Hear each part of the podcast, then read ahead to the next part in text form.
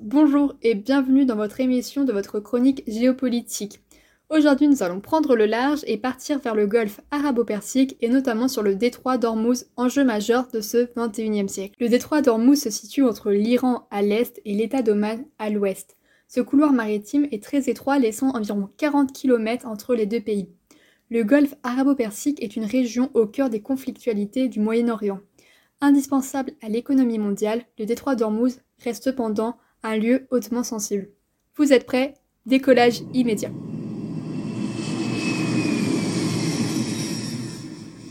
Il faut savoir que le détroit tient son nom de la petite île d'Ormuz située sur la rive iranienne. Il permet le passage du golfe Persique au golfe d'Oman et de la mer d'Arabie à l'océan Indien. Hormuz est l'un des plus grands détroits de la planète qui tient son importance car autrefois il faisait partie d'une ancienne route commerciale reliant l'Asie, la Méditerranée l'Europe. Il est vrai que l'ouverture du canal de Suez en 1869 a réduit l'importance de cette route maritime. Mais depuis l'ère pétrolier, ce détroit apparaît comme étant indispensable pour l'économie mondiale. En effet, le détroit d'Ormuz est un passage obligé pour les grands exportateurs du pétrole du Moyen-Orient. C'est notamment le cas pour l'Irak, les Émirats arabes, l'Arabie saoudite, le Koweït ou même le Qatar. Il faut savoir que plus d'un tiers du trafic pétrolier et un cinquième du gaz naturel liquéfié du commerce mondial passe par le détroit d'Ormuz.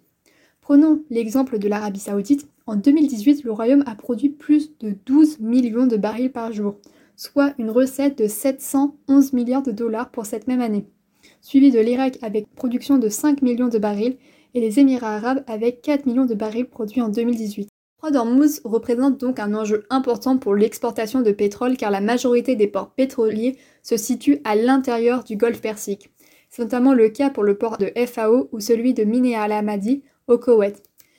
Mais le détroit d'Ormuz est aussi une porte d'entrée et de sortie pour le port de Jawal Ali, le plus grand port de Dubaï, neuvième port mondial où près de 20 millions de tonnes de conteneurs y sont traités chaque année. Le détroit d'Ormuz est donc indispensable pour les exportations de pétrole, contribuant à la majeure partie de l'économie du Moyen-Orient. Par exemple, il représente pour l'Arabie saoudite 50% de son PIB national.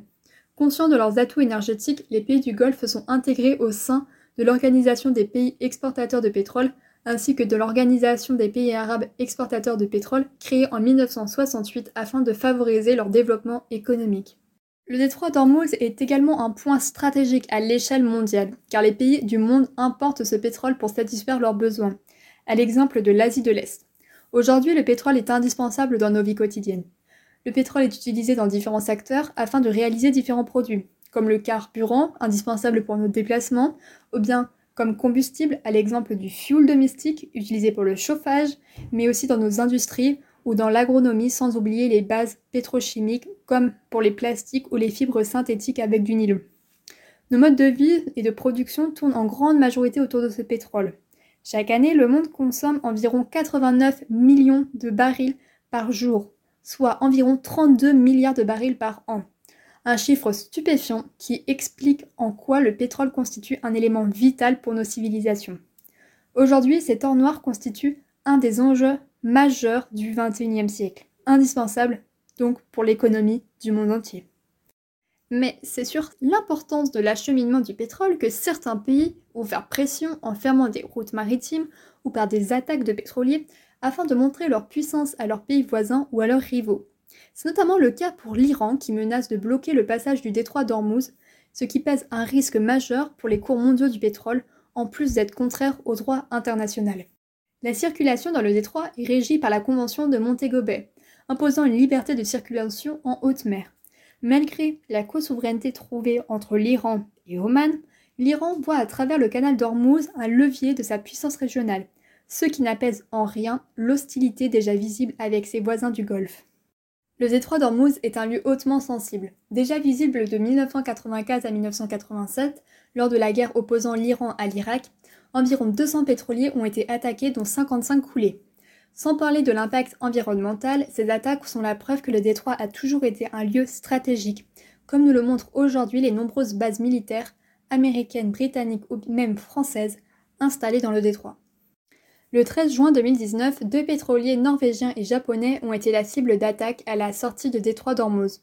Sans oublier qu'un mois auparavant, le 12 mai, quatre pétroliers avaient déjà fait les frais d'un sabotage près des côtes d'Oman. Ces attaques témoignent donc des tensions qui agitent le détroit entre les États-Unis et l'Iran au sujet de l'accord nucléaire iranien visant à limiter le développement des armes nucléaires en Iran.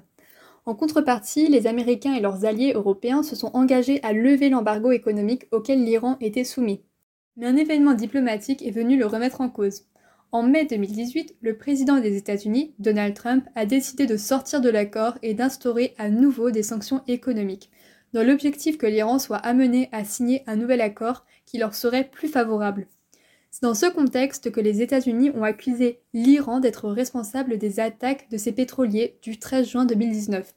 Les États-Unis ont même fourni des images à la preuve où l'on pourrait y voir des soldats iraniens près de ces pétroliers. Les images se sont montrées peu convaincantes car l'opérateur pétrolier japonais, lui-même victime de ces attaques, a contredit la version américaine, se méfiant fortement de la première puissance mondiale. En effet, ce ne serait pas la première fois que les États-Unis mentent pour orienter leurs alliés. Didier Billion, directeur adjoint de l'Institut des relations internationales et stratégiques, nous rappelle leur stratégie de guerre mise en place en 2003. Colin Powell, alors représentante des États-Unis devant la tribune de l'ONU, affirme que l'Irak de Saddam Hussein serait en possession d'armes de destruction massive. Les Américains ont alors présenté Hussein comme le nouveau danger du XXIe siècle. Mais il ne s'agit ici que d'une mascarade justifiant pour les Américains leur entrée en guerre contre l'Irak. Cette seconde guerre du Golfe révélera alors à la Commission internationale que les États-Unis ont menti au sujet de ces armes de destruction massive, et que leur unique objectif était de faire tomber le régime d'Hussein, leur rival. Depuis, l'opinion publique internationale est méfiante vis-à-vis -vis des Américains et notamment de ses dirigeants politiques. C'est un bras de fer diplomatique auquel les États-Unis et l'Iran s'opposent au niveau politique, économique et militaire. Il ne garantit en rien l'obligation d'une guerre, mais c'est une hypothèse qui n'est en rien réfutable. Les Américains ont pour objectif que leurs alliés européens tournent eux aussi le dos à l'Iran. Privés de tout échange économique, ça inciterait les Iraniens à renégocier leurs accords sur le nucléaire.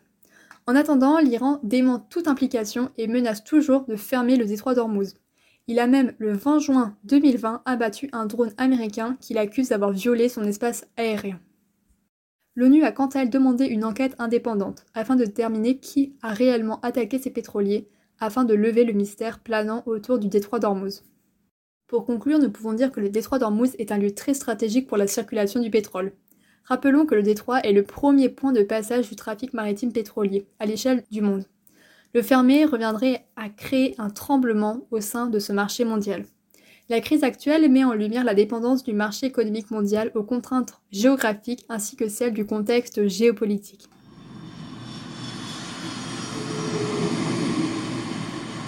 J'espère que le vol n'a pas été trop long et que l'atterrissage s'est déroulé avec douceur. On se revoit très vite dans votre chronique de géopolitique.